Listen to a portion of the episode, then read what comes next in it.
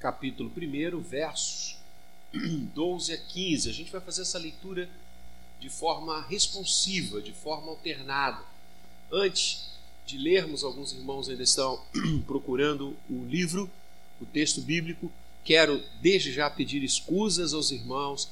A tosse continua é, presente, né? e, e interessante porque ontem eu quase não tossi. E aí eu vi por quê. Porque eu fiquei o dia inteiro com a Walame. Aí a tosse passa. Né? Durante a semana, como a gente está distante, lá vem a tosse. Né? Então, assim, eu preciso ficar do lado dela o tempo todo. Né? Vou pedir uma licença lá.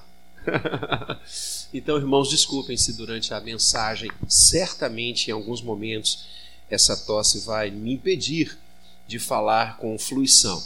Mas vamos avançar. Então, vamos ler responsivamente. Esse texto eu leio os versos pares à igreja, os ímpares. Por esta razão, sempre estarei pronto para trazer-vos lembrados acerca destas coisas, embora estejais certos da verdade, já presente convosco e nela confirmados. Certo de que estou prestes a deixar o meu tabernáculo, como efetivamente nosso Senhor Jesus Cristo me revelou. Amém. Amados, Pedro era um bom aluno. Um bom aluno. Aluno é uma palavra que no decorrer da história veio a significar, aliás, desde a sua origem, aquele que recebe luz. E Pedro foi um bom aluno. Porque o que Pedro está dizendo aqui, nessa passagem tão rápida, nesse, é, é nessa quase que um texto de transição entre o que ele vem dizendo, ou veio dizendo, durante o capítulo 1 e o que ele vai começar a expor a partir daqui, foi aquilo que Jesus ensinou aos seus discípulos um pouco antes dele subir aos céus. Vamos ver aqui. Quem é que conhece a grande comissão? Ide por todo o mundo. Todos nós sabemos disso. Até tem um hino lindo: Ide por todo o mundo e pregai o Evangelho. Isso nós já estamos cônscios, já dominamos, sabemos que essa é a nossa missão. Mas foi só isso que Jesus mandou a igreja fazer? Não. A igreja não é apenas uma comunidade anunciadora. Ela não é apenas uma comunidade de proclamação, pregar, proclamar a igreja, disse o Senhor: Ide,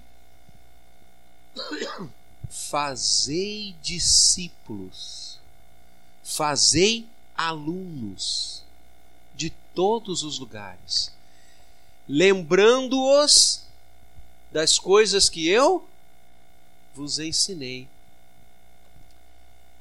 A ordem de ensinar o Senhor delegou à igreja na mesma proporção do pregar.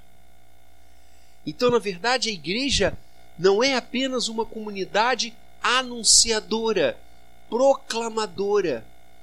Ela é também uma comunidade de ensino. Por isso, Calvino, Lutero, os reformadores de forma geral, tinham a igreja como uma escola a igreja tem um ministério de ensino. Ensinar o quê? As coisas que Jesus nos ensinou. Passar para o outro, ensinar ao outro os valores, os princípios do reino de Deus. Amados, a igreja é uma comunidade de ensino. Nos reunimos nos nossos cultos ao Senhor louvamos, consagramos nossas ofertas, oramos, mas o momento apicial da liturgia do culto é o momento do ensino, da leitura das Escrituras e da sua exposição. Foi assim desde o Antigo Testamento e continuará a ser assim até o Senhor voltar. Por isso, desde o Antigo Testamento, aqueles que ensinavam a palavra iam estudar. Israel tinha alguns seminários, algumas cidades separadas para o ensino. E os profetas iam para lá. Ou você acha que profeta era aquele rapaz que estava passando na rua, vinha um raio sobre ele e ele começava a falar do reino?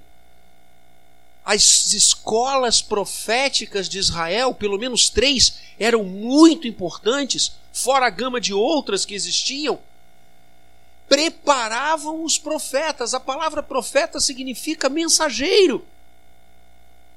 Ele tinha que estudar a palavra para ensiná-la.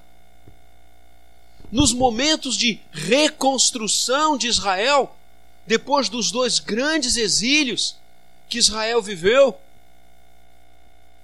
quando o povo de Deus retornou, e é lindo quando você lê Esdras, Neemias, o povo ficava horas, vou repetir, horas. Não eram minutos como nós hoje. E ai do pastor que fala muito. Horas reunidos e os homens de Deus lendo as escrituras sagradas em público, horas. Um púlpito com as escrituras ali e os homens de Deus se sucediam lendo em voz alta as escrituras sagradas e o povo não arredava pé para ouvir a palavra do Senhor. No Novo Testamento, a mesma prática. Na mesma sequência histórica, aqueles que ensinavam os rabinos, mestres. A palavra rabi significa mestre. Os rabinos, e até hoje os líderes do povo de Deus na sua religiosidade são os rabinos, os mestres, que estudam anos, como nós pastores, anos presbiterianos, para ensinar a palavra de Deus. Porque essa é uma responsabilidade altíssima. Altíssima a reverência com o texto sagrado é algo tão forte nas Escrituras, tão forte na história da igreja, tão forte na reforma, que eu fico hoje pasmo quando eu vejo algumas pessoas fazerem tudo no culto, menos lerem, ouvirem e aprenderem a palavra. Há cultos hoje que se transformaram em quase tudo, menos o momento de aprender, ouvir, refletir e ser desafiado pela palavra para viver para a glória de Deus. Estamos falando de coisas sérias aqui. Eu sei que a gente vem para o culto para orar, para pedir ao Senhor, para interceder. Fizemos isso hoje aqui. Mas, amados, o que nos, o que nos deve prioritariamente nos mover para vir ao culto é aprender a palavra de Deus. É aprender a palavra de Deus. Louvor pode ser maravilhoso, mas se não tiver louvor, o culto será culto o conforto do templo. O templo pode ser lindo, o nosso templo está ficando muito lindo e vai ficar muito mais, mas isso não é nada. Porque culto é povo ao redor da palavra. Da palavra que é ensinada, que é ministrada, que é explicada. E é isso que Pedro está dizendo. Olha que coisa linda. Pedro está dizendo àqueles a quem ele escreve: por esta razão eu sempre estarei pronto para trazer-vos lembrados, para recordar a vocês acerca destas coisas. Que coisas? Aquilo tudo que ele escreveu e que a gente já expôs até aqui, versículo por versículo. A redenção em Cristo, a glória de Deus que nos transformou em povo dele. As, as, os procedimentos que nós devemos realizar nessa vida agora, como salvos pela graça. Pedro está dizendo: eu, enquanto estiver vivo, enquanto estiver nesse tabernáculo, nessa vida, eu quero e vou me esforçar para ensinar e lembrar a vocês tudo isso. Por mais que eu saiba, olha que lindo, que vocês já têm esta verdade presente convosco e vocês estão confirmados nela, mas eu continuarei me esforçando. Olha, verso 15: Mas de minha parte vou me esforçar diligentemente. Não é qualquer coisa, é esforço diligente para fazer que a todo tempo, mesmo depois que eu parta, certamente falando ele dos escritos que já havia produzido, vocês lembrem, vocês se recordem do Evangelho, de tudo isso que eu estou ensinando. Amados, essa é a nossa missão. Pedro aprendeu.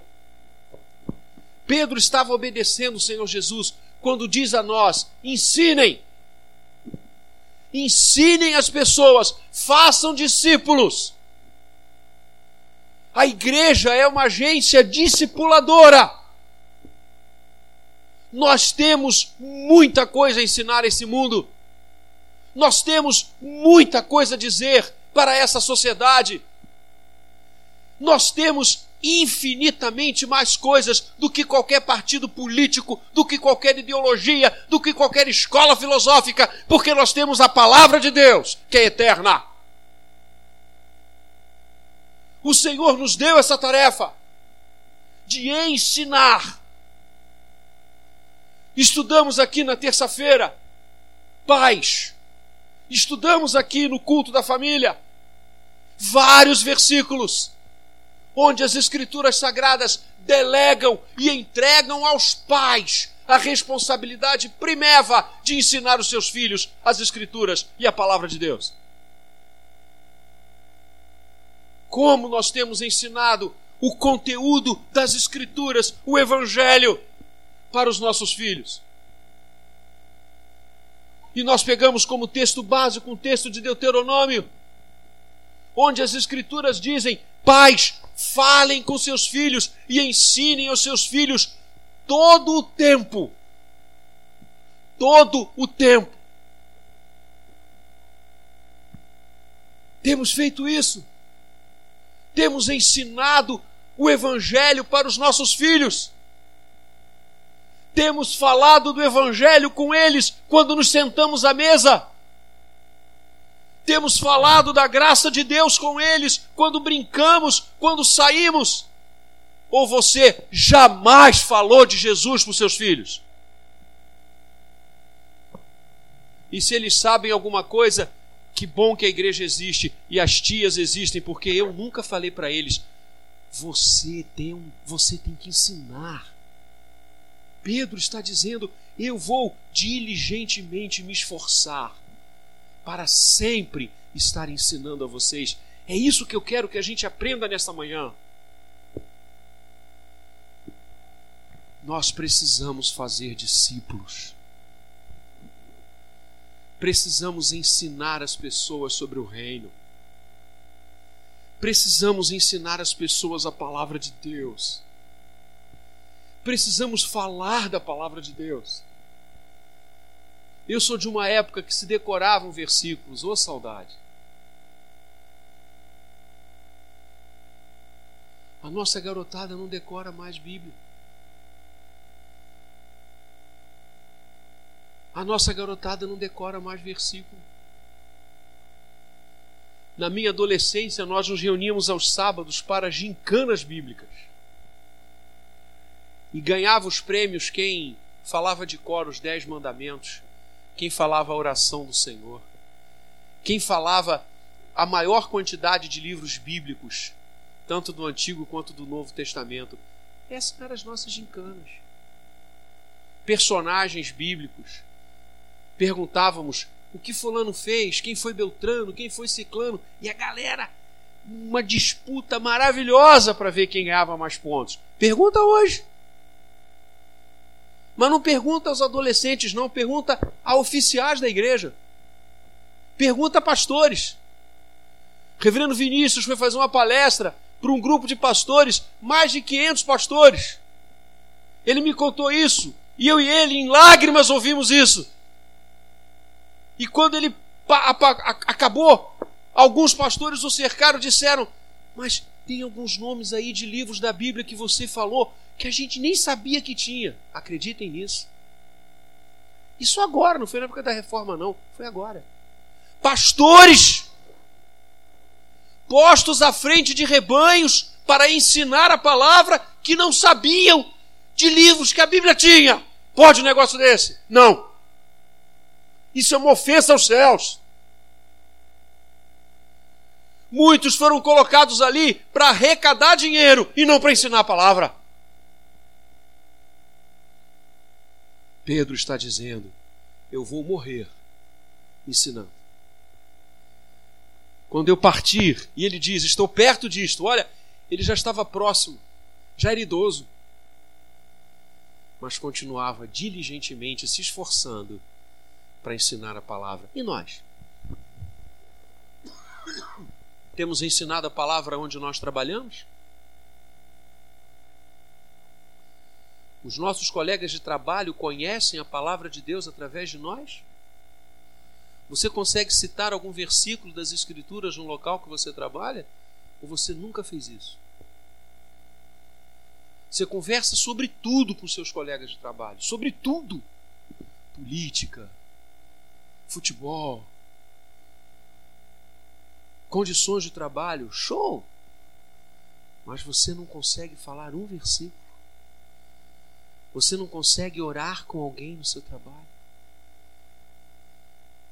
Eu creio, irmãos, que Deus colocou a cada um de nós como pastores onde nós trabalhamos.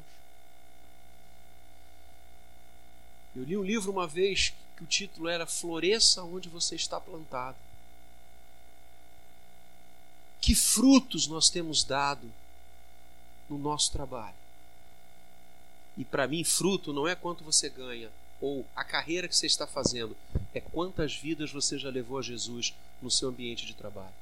Quantas vidas já aprenderam de Jesus, como Pedro está dizendo aqui, que ele se esforçava para ensinar Jesus às pessoas. Quantos já se dobraram aos pés do Senhor por causa da sua vida, do seu exemplo, da sua pregação, do seu ensino.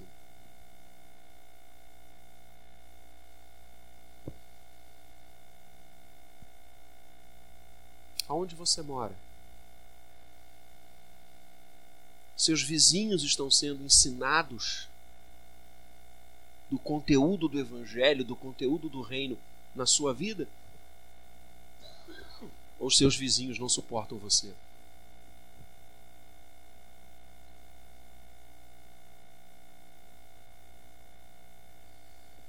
Conheço algumas igrejas que começaram nos lares, no culto em família. E as pessoas começaram células em suas casas de oração, de estudo. E convidavam seus vizinhos, convidavam as pessoas do prédio, convidavam os moradores da rua para virem Várias igrejas começaram assim. E hoje são igrejas que abençoam vidas e vidas. Quanta oportunidade Deus está dando a você de ensinar a palavra. Quanta oportunidade. Ensina. Ide, fazei discípulos de todas as nações, ensinando-os a guardar tudo o que eu ensinei. Foi isso que Jesus disse. E Pedro aprendeu. Como temos ensinado as pessoas? E temos nos esforçado nisso? Porque não é aquele ensino de professor doido para dar a aula acabar e ir embora. Pedro diz: de minha parte, eu vou me esforçar diligentemente para que, mesmo quando eu parta, vocês continuem a se lembrar do Evangelho por causa da minha figura, do meu testemunho e dos meus ensinos. Que coisa linda! Temos nos esforçado para ensinar o reino de Deus às pessoas, aos nossos familiares, aos nossos colegas. Temos sido uma referência onde nós estamos referência bíblica, teológica, referência de amor, referência de braço estendido para orar, para abençoar. Temos gerado frutos onde estamos. Pedro está dizendo: Eu me esforço para gerar.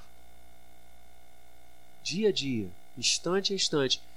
E mesmo depois, eu tenho certeza que vocês vão continuar a se lembrar de tudo que eu tenho ensinado. Ide, fazei discípulos, ensinando-os a guardar todas as coisas que eu vos tenho ordenado. Essa é a ordem de Jesus sobre nós nessa manhã. Esse é o ensino da palavra que eu e você temos que sair daqui prontos a realizar. E se nós não temos ensinado o que temos, é porque talvez não tenhamos. Vou repetir. E se nós não temos ensinado o que temos, talvez não tenhamos. Porque eu só posso dar o que eu tenho. Se eu não tenho falado do reino, se eu não tenho ensinado as coisas do Evangelho, pode ser que eu não as tenha. Então, abramos os olhos, porque a hora é essa. É hora de nós nos dobrarmos aos pés do Senhor, pedirmos que Ele nos encha com o seu Espírito, para que através da minha e da sua vida, muitos recebam a luz. Não a luz da ciência apenas, não a luz das boas coisas, mas a luz do céu, que vindo ao mundo ilumina a todo homem. Eu sou a luz do mundo, disse Jesus. Façamos alunos aqueles que recebem a luz, façamos discípulos aqueles que aprendem da luz do mundo e do único e verdadeiro Senhor, que é a verdade, o caminho e a vida. Ensinemos, pois, a palavra de Deus a todos, a todo instante, semeando a semente que gerará 30, 60 e a 100 por um. Porque no Senhor o nosso trabalho jamais será vão. Que Ele nos abençoe. Amém.